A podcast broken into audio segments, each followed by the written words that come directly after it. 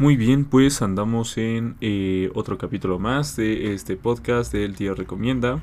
Em, yo pues este hoy toca hablar de una película, toca hablar de este de el séptimo arte, ¿no?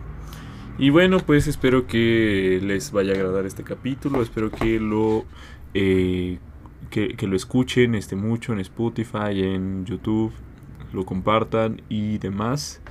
Y pues sin más preámbulos, em, pues arranquemos, ¿no? pues bien, ¿qué, de, qué manera pudiera este, yo iniciar este capítulo? Ya que, bueno, se va a hablar de, de uno de los, de, los directores de cine más polémicos. Eh, si no es que el más polémico vivo hasta ahora. Em, y bueno, es que en materia de arte siempre, siempre va a haber este, artistas que que a la hora de innovar pues van a ser este aplaudidos, aplaudidas este, por la crítica, por el público, por, por todo el mundo. Eh, va a haber quienes eh, sean tachados, tachadas de... Pues no sé. de, de, de, locos, de locas, de, de que no saben lo que están haciendo, etcétera. Eh, tenemos ahí a, pues, por ejemplo, en música tenemos que, que Beethoven cuando intentó entrar a, a la escuela este, de, música, pues este, fue rechazado rotundamente. Por no seguir los cánones de la época. Em, y así hay eh, muchísimos este, ejemplos. Este, como, el, que recién este, pues menciono, el de Beethoven. Eh, Dostoyevsky con los hermanos Karamazov ha sido bueno, fue, fue criticado, ¿no? Porque su estilo de escritura al parecer no era como el, el, este, adecuado, era como muy descuidado, bueno, en fin. Hay muchísimos casos así. Em, y de repente pues va a pasar por ahí que, que artistas como tales este, van a ser eh, odiados y amados al mismo tiempo, odiadas y amadas. Eh, no va a haber ningún punto medio, o sea, o que te gustan un montón, así que neta, eh, amas a este artista, a esta artista, o que de, de, plano, este, tú dices, güey, no, no, no, no, por favor, no. Este, y pues hoy es el caso de Lars von Trier, ¿no? Este, este director danés que, este, que pues bueno, toda su filmografía este, ha causado pues muchas polémicas. Eh, más en específico lo que ha hecho a partir como de los 2000 para acá, eh, siempre, siempre, siempre ha sido eh, muy... Ah, ¿Cómo decirlo? sí ha tenido un, un, sello muy, muy, muy característico, ¿no?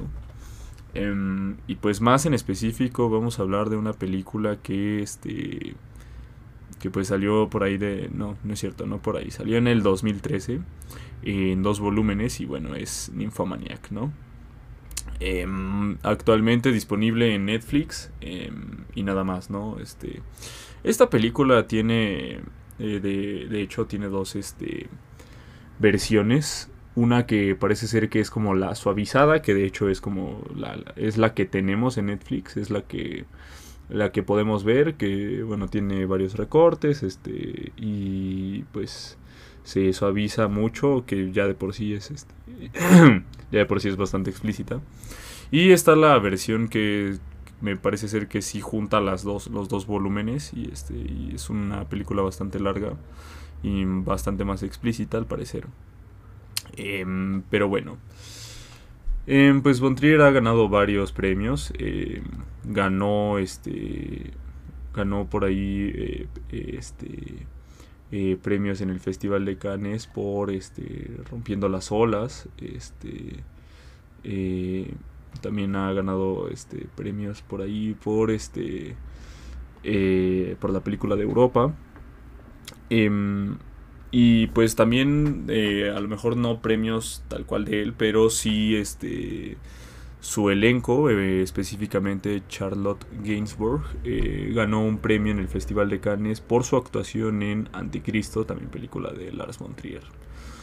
Em, entonces, bueno, pues este individuo ha sido catalogado como uno de los directores más innovadores de, la última época. Eh, de los que más han este le, han echado este creatividad a la hora de hacer películas. Eh, parece ser que dentro del círculo de cineastas sí, este, sí destaca por una personalidad creativa muy intimidante cito textualmente. Em, y pues nada más no Lars von Trier em, tiene una vida un poco... vaya, o sea, ¿cómo decirlo? Bueno, hablaré de ella. Em, pues él, este, pues era un, niño que, este, que, pues bueno, vivía con sus padres. Em, él, él, este, a los 11 años eh, recibe como regalo de parte de su papá este, una cámara Super 8 eh, con la cual pues empieza a experimentar mucho. Em, también tiene ya mucho acercamiento al arte, eh, a la pintura en, específico. Y pues este...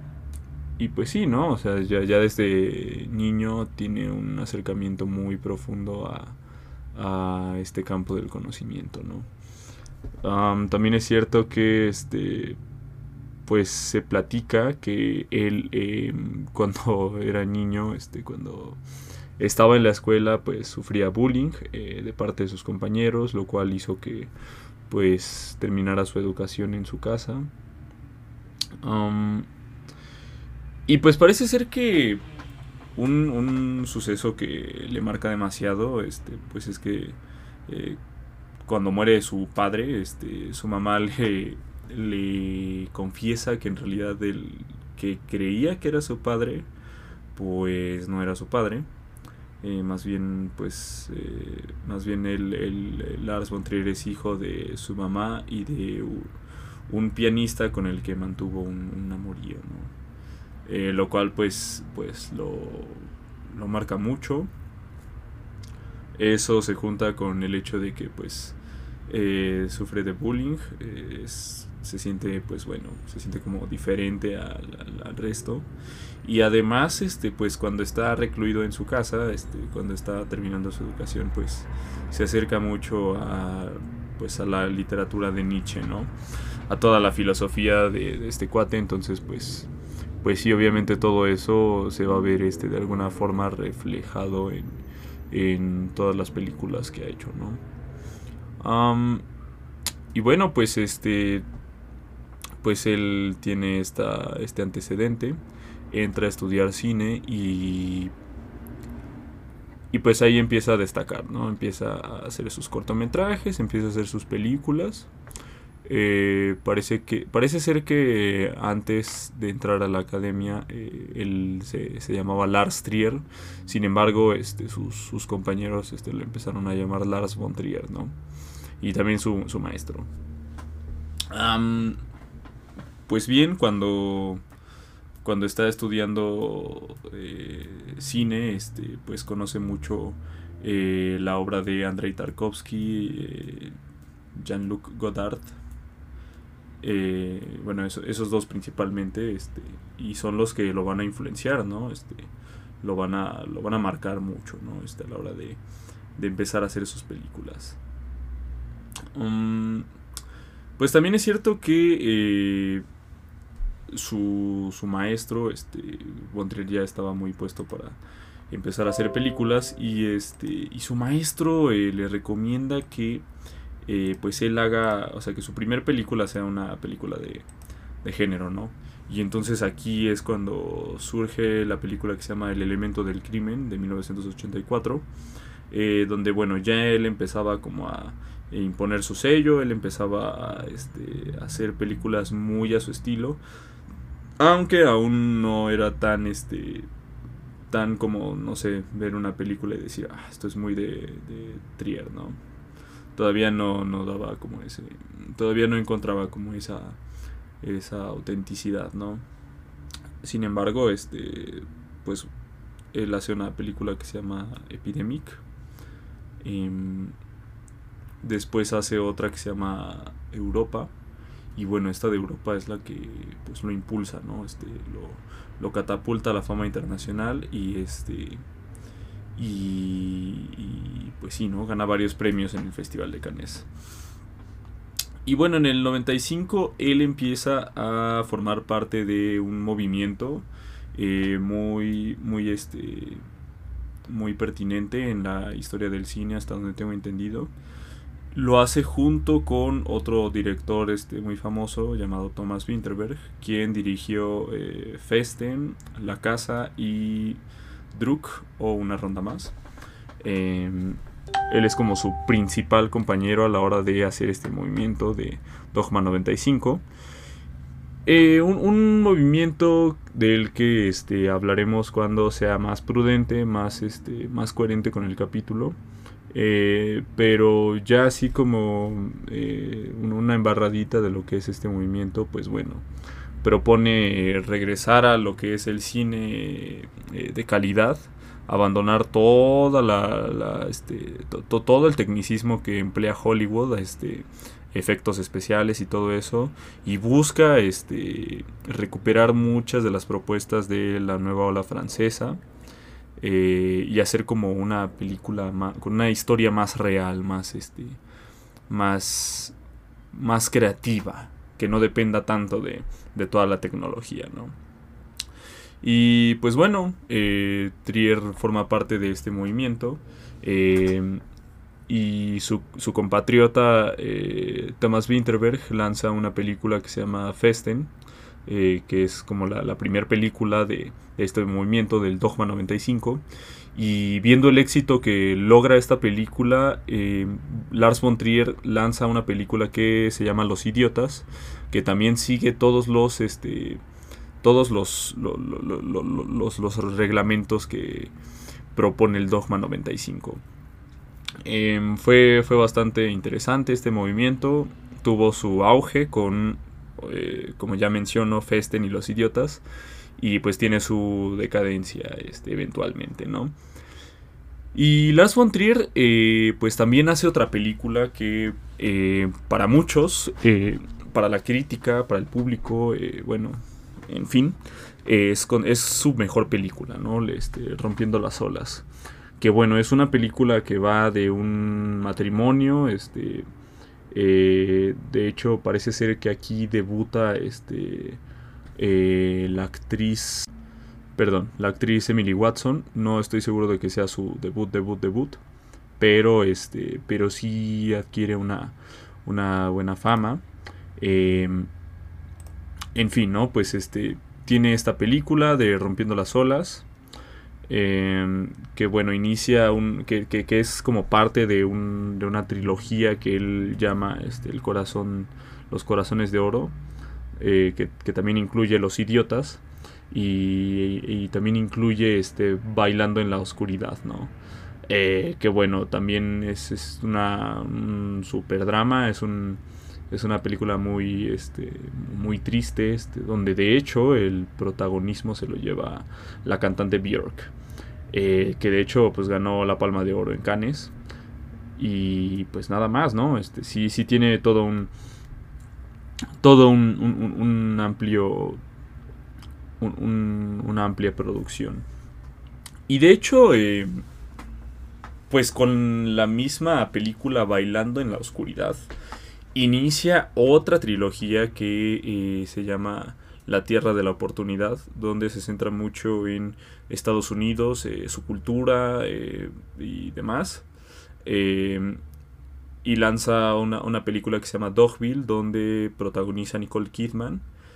Y, este, y lanza otra película que se llama Manderley. Dogville es acerca de una de, una chica que llega a un pequeño pueblo en Estados Unidos, por ahí de los años 30, huyendo de unos gángsters y este y poco a poco va viendo como el, pequeño pueblo estadounidense pues eh, no es tan bondadoso como aparenta en un inicio. Y Manderley hizo una película que habla sobre la esclavitud, el racismo, eh, etcétera, ¿no? Y bueno, pues parece que también tiene otra trilogía que, este, que es algo así como la de la, la, depresión, la melancolía, eh, que comprenden em, Anticristo, donde salen William Dafoe y Charlotte Gainsbourg, donde este, pues es acerca de una pareja que está superando, que, está en duelo porque su hijo pequeño pues muere, eh, comprende melancolía, donde este protagonista Kirsten Dunst y eh, pues Nymphomaniac, ¿no? La película de la que vamos a hablar hoy. Y bueno, pues en 2018, eh, pues él, él, también estrena la película de eh, La Casa de Jack, donde Matt Dillon hace una, un, bueno, una actuación espectacular a mi parecer.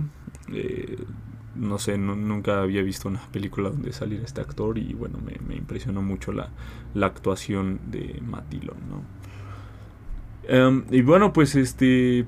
Pues sí, eh, Lars von Trier es todo un personaje. Eh, como bien mencionó, todas sus películas son acerca de este.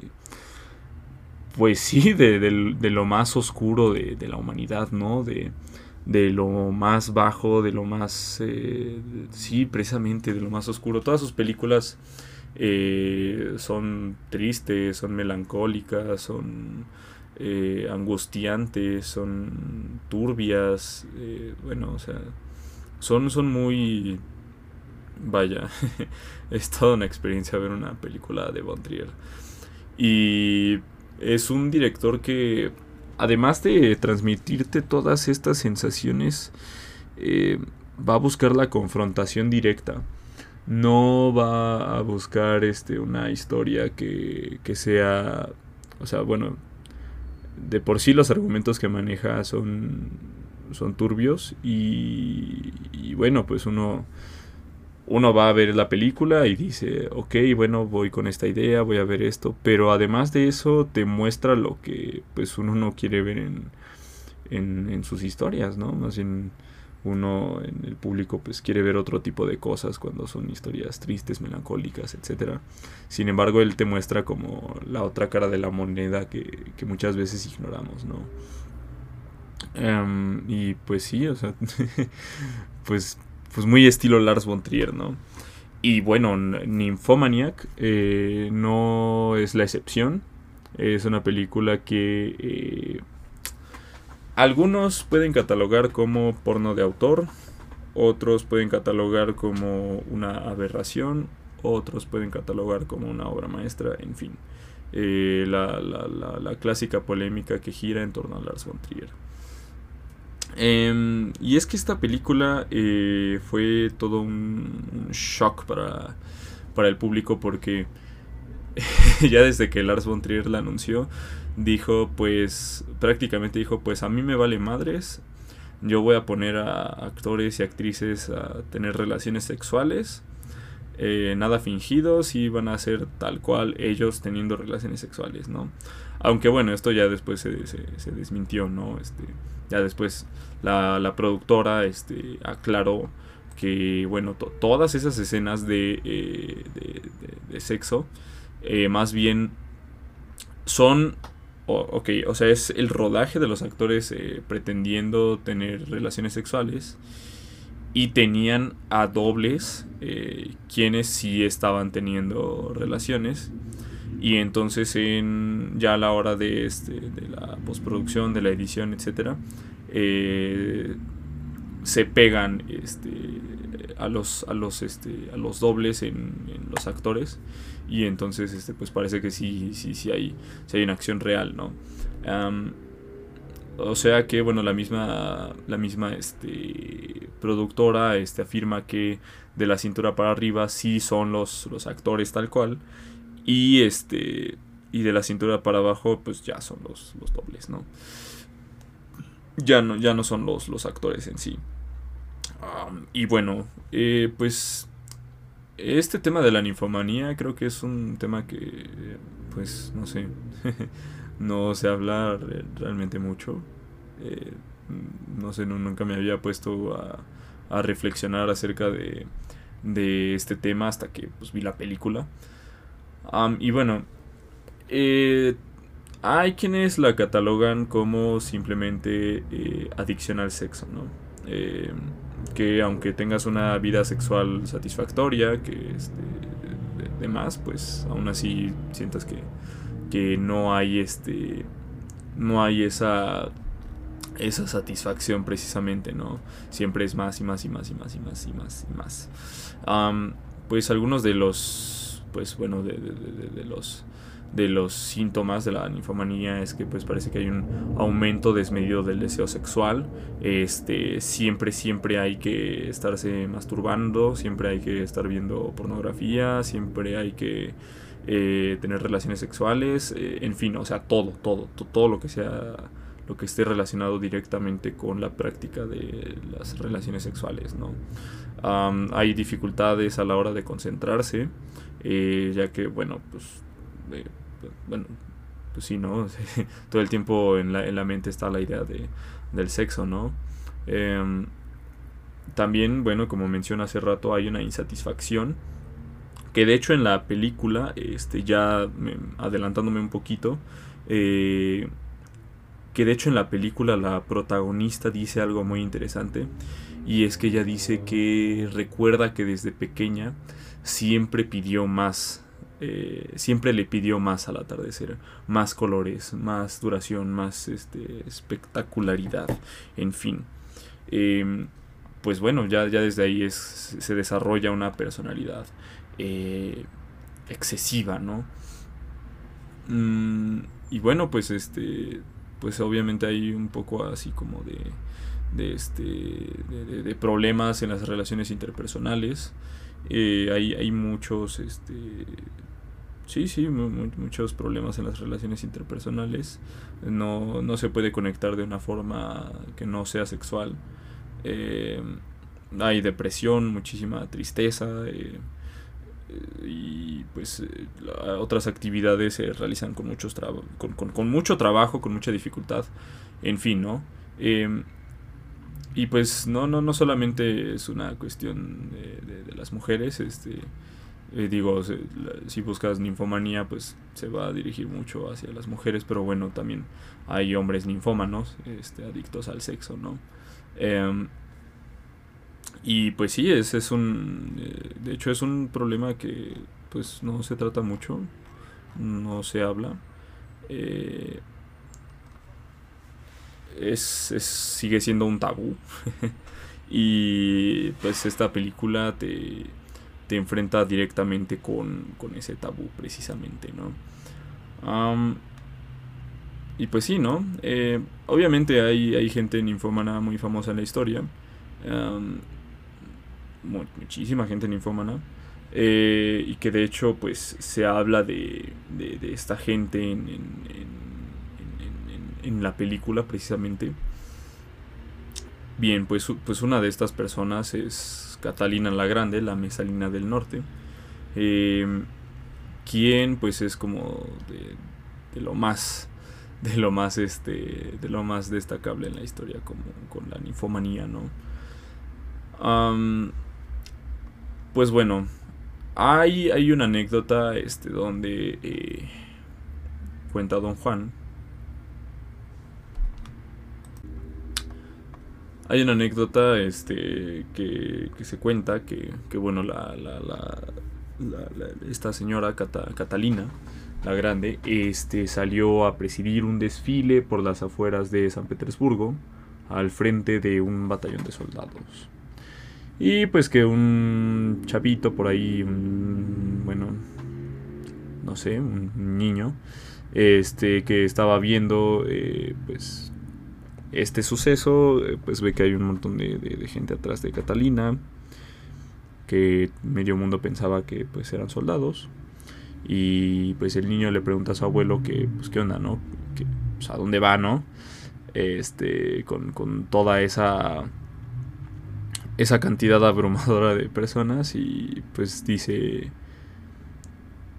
eh, pues dice el abuelo le responde el abuelo al niño que pues que pues esos no son soldados son más bien sus amantes no o sea fíjense no la cantidad de, amantes que tenía esta mujer eh, como para que un niño pensara que, era un ejército de soldados no pues hay, hay, este, hay muchas este, historias acerca de esta mujer.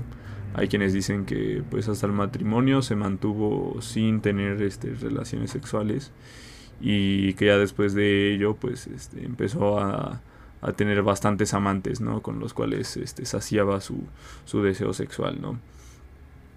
Eh, pues también se habla de que aunque tuviera una cantidad brutal de amantes, este, pues les regalaba a todos 100 mil rublos, ¿no? Eh, una prueba de su generosidad. Eh, bueno, aquí hay, un montón de nombres de, sus amantes. Están Grigory Potenkin, Stanislao Poniatowski, Gregory Orlov y los cuatro hermanos de Gregory Orlov.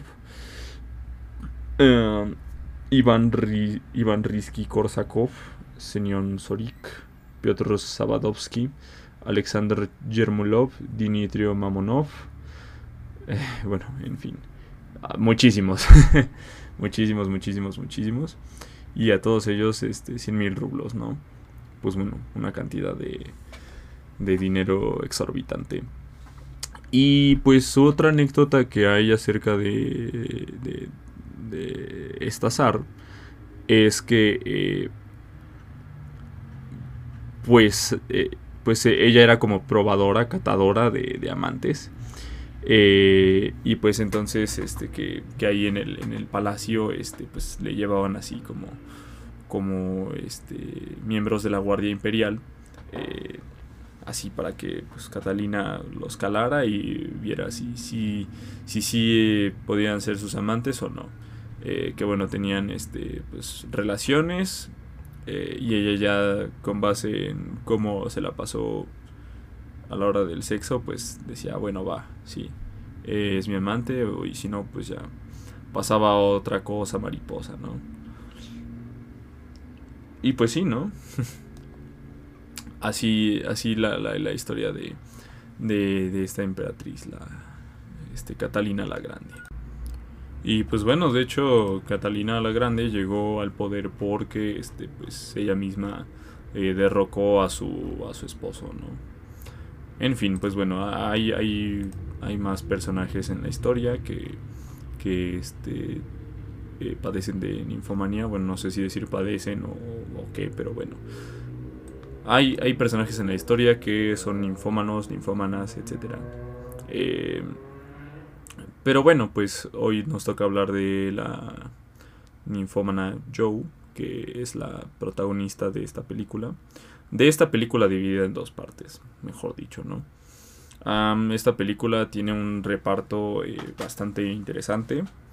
Eh, tiene a Charlotte Gainsbourg eh, como Joe. Tiene a Stellan Skarsgård como un personaje que se llama Seligman. Stellan Skarsgård también, como mencioné hace unas semanas, salió en Dune, precisamente. sale Shia LaBeouf, que bueno, a mí me, impresionó un poco a la hora de verlo en, la película porque dije, wow, pues yo tenía la referencia de que Shia LaBeouf salía en Transformers, ¿no? Y de repente verlo en una película de, de Lars von Trier me... Pues sí me, sí me este, sacó de onda, ¿no? sale William Dafoe, sale otro cuate que se llama Christian Slater, quien sale en entrevista con el vampiro. Ah, sale una, una excelente Uma Thurman, quien tiene una actuación, a mi parecer, bastante, bastante buena en esta película. Y pues sí, bueno, esto es como, como eh, el, elenco más, más destacable de la película. Eh, a mi parecer es este es, son quienes más este más este más más brillan en, esta narrativa no em, y bueno es que la película eh, ya desde la, la, publicidad de la misma eh, pues de hecho hasta yo me acuerdo o sea bueno yo soy del 2001 esta película es del 2013 yo tengo algunas memorias por ahí de que la película la promocionaban con este con, bueno con los, los, actores y las actrices de la película este con gestos faciales este muy sugerentes no y también con posiciones muy muy sugerentes no eh, de repente pues no sé yo iba a una plaza comercial que bueno de por sí la película no es como que se le haya hecho el eh, al menos en, en, Cinepolis y todo eso, pues no, no, no, no tenía como demasiada publicidad. Eh, pero sí recuerdo que al menos los, los carteles que había ahí en plazas comerciales, en la zona de cines, pues, pues sí era de ahí de este, de los actores y actrices que acabo de mencionar en este posiciones y, y con caras muy, este, muy distorsionadas por, por el orgasmo precisamente, ¿no? esa fue una de las formas en las que se estuvo eh, promocionando la película. Y este. Y también eh, se dice, bueno, eh, se dice, sí, bueno, es, un hecho, que también este. Una de las estrategias fue publicar un aperitivo, entre comillas, este, en, en algún medio del mundo, ¿no? algunos clips de video, algunas fotografías, etcétera, ¿no? Em, por ejemplo, eh, el 28 de junio eh, se lanzó el aperitivo de El pescador completo, el primer capítulo de, la película, ¿no? Eh, y, que también este se, se, lanzó este un aperitivo del capítulo Jerome que era una fotografía muy explícita de eh, los actores Shia LaBeouf y Stacy Martin, eh, que bueno, parece ser que estuvo disponible en una página que hasta se llamaba Nymphomaniac, una página de internet, ¿no? pues también este también bueno ya este hubo un, una publicidad donde ya estaban todos los actores así con en su recuadro este teniendo estas estos gestos faciales y poses que, que menciono hace rato, que mencioné hace, hace algunos momentos. Eh, en fin, ¿no? Bueno, o sea, la, la, la, este, la publicidad de la película tuvo, tuvo mucho ingenio. Creo que es de las cosas que, que, bueno, uno al final del día, en aquellas épocas, yo supongo, terminó eh, llamando la atención, ¿no? Este, ahí como, no sé, pues vas en la calle este, y de repente ves que ahí sale el William Dafoe este, en, un, en, un, en un cartón este, con una, una cara bastante curiosa. este, o pues sí, ¿no? Este, de repente andar vagando ahí por algún medio de comunicación y, y de repente te ves al, al Shia LaBeouf ahí este, teniendo relaciones sexuales, ¿no? y de hecho, pues también se lanzaron avances, este... Eh, sí, sí, sí, vaya, avances, no, no, no trailers, sino pues bueno, hay como un, un, quemón de lo que iba a ser la película, ¿no? y bueno, de hecho un dato curioso es que pues de eh, en ese año del estreno del 2013, uno de los avances este, fue exhibido por error en un parque de Florida este, ante un grupo de niños que esperaba ver la película de Frozen. y bueno, pues este, a modo de compensación, pues este, la compañía de cine este, eh, regaló boletos, ¿no? Este, como, bueno, disculpa, ¿no? Entonces sí, pues ya desde la, la, publicidad de la película, este, pues había, había mucha, mucha inquietud, ¿no? De parte de, de quienes este, consumían esta, esta promoción. Y bueno, em, quisiera hacer el resumen de esta película. Sin embargo, hay reglas eh, a la hora de publicar el podcast que no me permiten eh, decir de una forma muy, muy, este, muy, específica eh, las escenas de esta película. Em, porque bueno, pues vayan ustedes a saber por qué. Y bueno, pues hago esto, voy a hacer una excepción, em, o sea, bueno, voy a hacer una excepción. Sin embargo, aún así voy a contemplar la posibilidad de eh, no hacer un resumen completo de las obras que se traten en este podcast, porque bueno, eh, se extiende demasiado el tiempo y pues este, pues no, no, no, no no todo el público este, tiene tiempo para escuchar un podcast de una hora, este, entonces bueno, también va a ser este, una buena estrategia no hacer un, resumen tan detallado, sino una simple sinopsis y pues yo comentar, ¿no?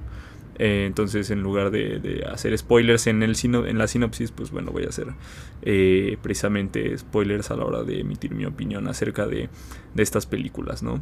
O de los libros, o, bueno, si, si, es prudente, pues en la música, ¿no? En fin. Eh, pues de qué va Nymphomaniac de Lars von Trier, pues en, en resumen, así muy, muy, muy en resumen, eh, pues empieza con este con esta con la protagonista eh, Joe quien este quien, quien está en un, en un callejón eh, pues golpeada brutalmente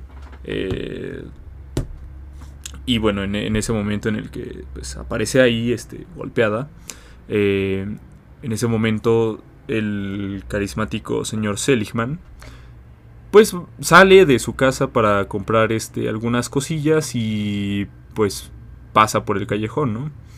Entonces se asoma, ve que hay algo raro y entonces este pues, pues va y dice este, "Oye, pues qué onda, ¿no? Este le voy a hablar a una ambulancia porque pues estás golpeada, este necesitas necesitas ayuda, ¿no?" Y le dice, "No no te muevas, ¿no?" Este, y pues en eso este le dice, "No, no no no le hables a nadie."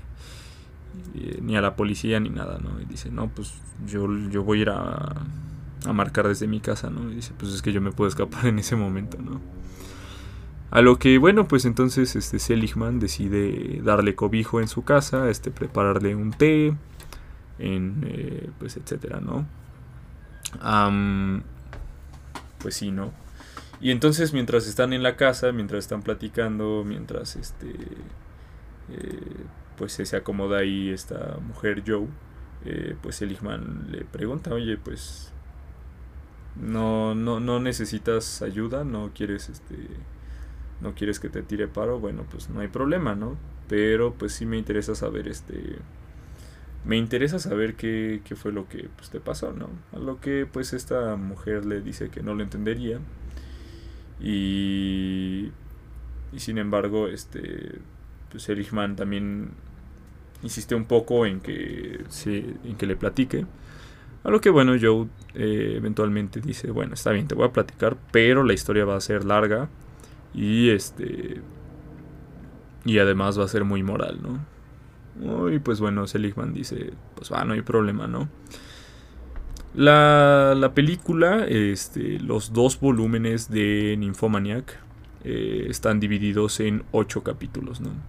voy a, hablar un poquito así muy, muy, poco de este de qué va cada capítulo no el primer este capítulo que es el pescador completo habla de este cómo Joe empieza a descubrir de a muy temprana edad sus genitales eh, cómo este juega con su mejor amiga este a, este algo que se llama el juego del sapo que este que llenan el suelo de agua y este y ahí como que se arrastran.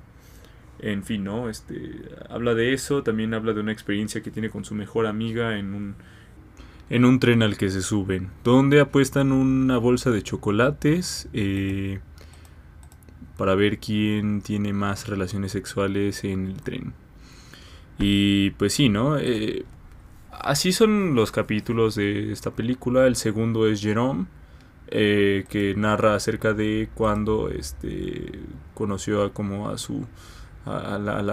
Se reencontró con la primera persona con la que tuvo relaciones sexuales y cómo eh, empieza a desarrollar sentimientos hacia él.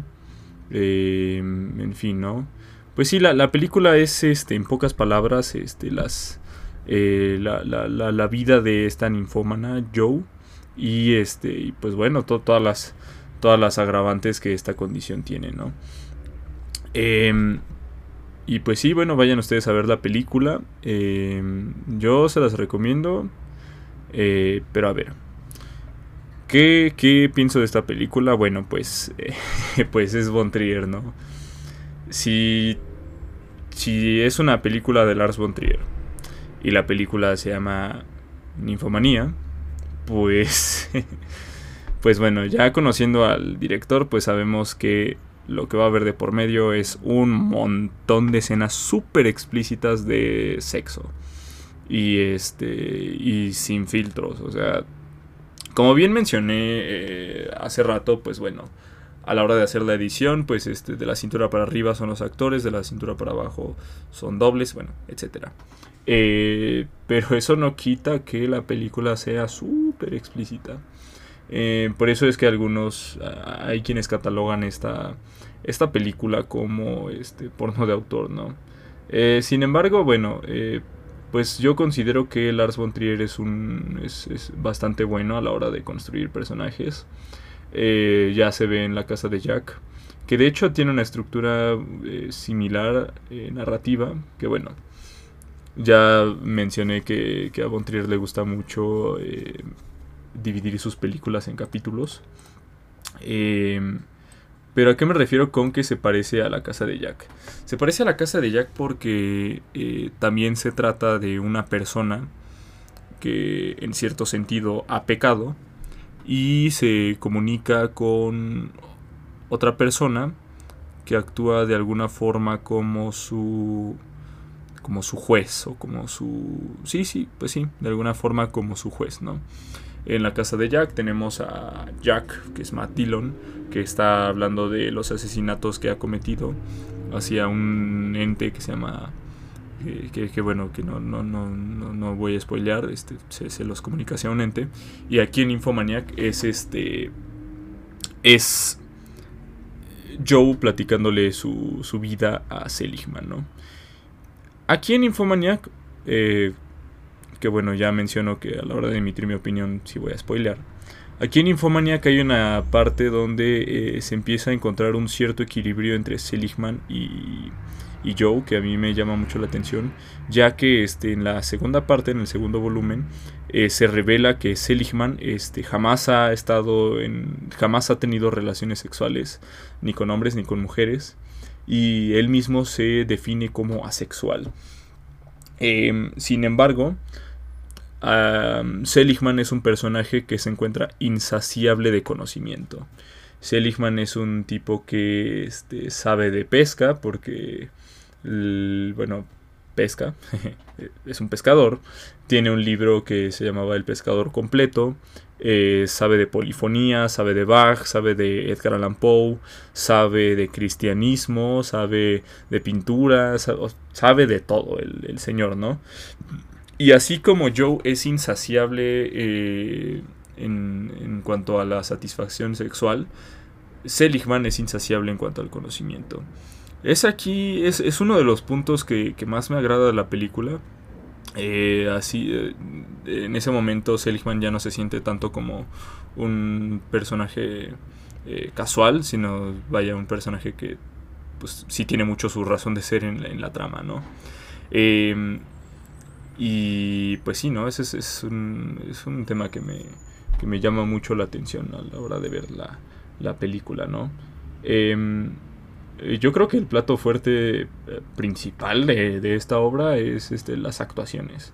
Em, ah, por, ahí este, parece ser que William Dafoe, eh, quien ha trabajado en varias ocasiones con este director, menciona que este, Lars von Trier simplemente deja que, su, que el actor, la actriz, haga suyo el personaje eh, Lars von Trier empieza a filmar, este, el, actor está ahí haciendo sus diálogos, etc. Y ya después von Trier hace las, este, las observaciones que considera este, prudentes, ¿no? Esto, pues bueno, le ha funcionado bastante bien. Eh, y eso, y pues el hecho de que su, su, elenco siempre sea eh, de, actores y actrices este, de muy buena calidad.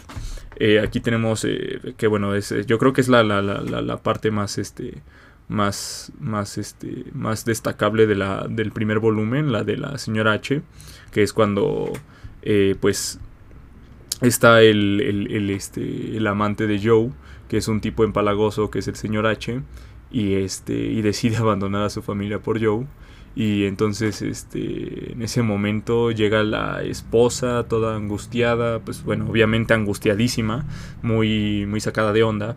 Eh, llega y este, y pues le da una cosa, una crisis nerviosa y lleva a sus hijos y, y este y empieza a decir este que, le empieza a decir a sus hijos vamos al lugar favorito de papá este y es ahí la cama donde duerme Joe este y luego para, para rematar la situación este llega el otro amante que tiene Joe en ese momento entonces vaya este sí es como la parte más destacable de la, del primer volumen este, cuando llega esta mujer Uma Thurman interpretando a la esposa del señor H este, en un completo ataque de histeria, ¿no? Este, y pues bueno, pues sí, o sea, ¿cómo, no te vas a... Cómo, no vas a reaccionar de esa forma si tu, tu, matrimonio este, decide abandonar a la familia e irse con un... Con, un, con una aventura, ¿no?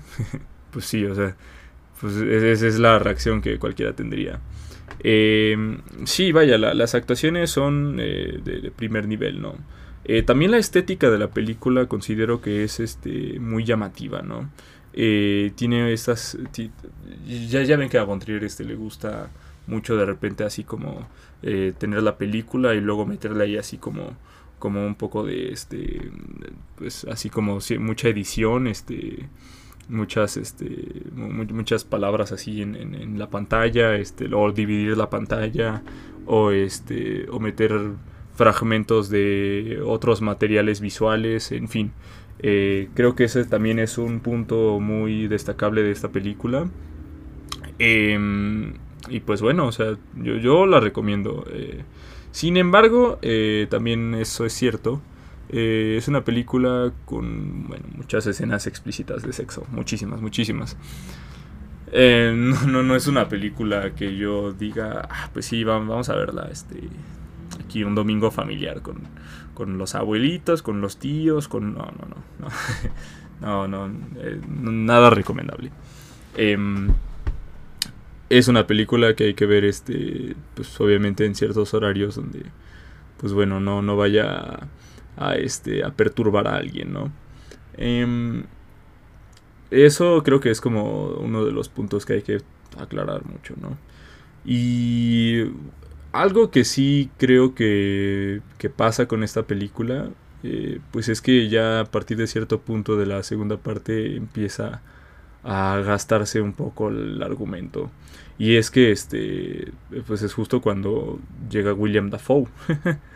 Eh, que bueno, es un muy buen actor, pero pues le toca una, una parte medio, pues, medio floja, ¿no? De, del argumento, ¿no? Em, y pues sí, vaya, o sea, las, las, este, pues sí, como bien menciono, recalco, eh, pues si tenemos a Von haciendo una película que se llama Infomanía, pues, pues qué podemos esperar, ¿no? Y pues bien, sí, yo, yo, este, yo recomiendo sobre todo la primera parte. La segunda, como bien digo, este, ya empieza a desgastarse un poco. Aunque este tiene un. Aunque eso sí, las, las dos partes creo que algo que tienen muy bien acertado es que sí se ven muy influenciadas por el cine de Tarkovsky. Y es este, son estas tomas que hay hacia la naturaleza y, y este, hacia los árboles y todo. En la segunda parte hay una escena que eh, parece el, el póster del sacrificio. O sea, está. Es, es, un claro homenaje, ¿no? Bueno, espero que sea un homenaje y no un plagio. Pero conociendo a Bontrier seguramente es un, es un homenaje a, a Tarkovsky, ¿no? Y pues bien, sin nada más que decir, pues yo concluyo que es una buena película de Lars von Trier no me atrevo a decir que es la mejor de él porque este, pues solamente he visto esta y eh, La Casa de Jack. Pero bueno, em, vayan directamente a verla. Em, espero que les guste mucho. Eh, si no les gusta mucho lo explícito, pues bueno, ni, ni se acerquen ni, ni, ni nada. Pero si algo de aquí te llamó la atención, pues entonces ve la película y espero que la disfrutes mucho. Eso ha sido todo por hoy. Esto es El Tío Recomienda y nos escuchamos la siguiente semana para otra recomendación. Hasta luego.